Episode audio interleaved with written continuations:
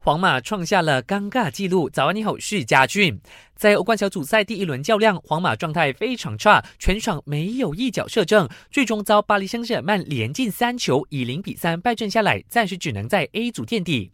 更糟的是，单在上半场，银河战舰就丢了两球，再一次失去零分机会。这也是门将库尔图瓦自今年二月以来没有在球队零分过。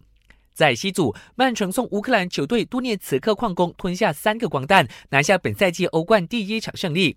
这样的成绩让主帅瓜迪奥拉很满意，大赞弟子们表现出色。B 组作战的热刺则痛失好局，虽然有哈里凯恩和小卢卡斯先后进球，但最终以二比二闷平希腊球队奥林匹亚科斯，暂居第三位。拜仁慕尼黑则三比零横扫塞尔维亚球队贝尔格莱德红星，领跑 B 组。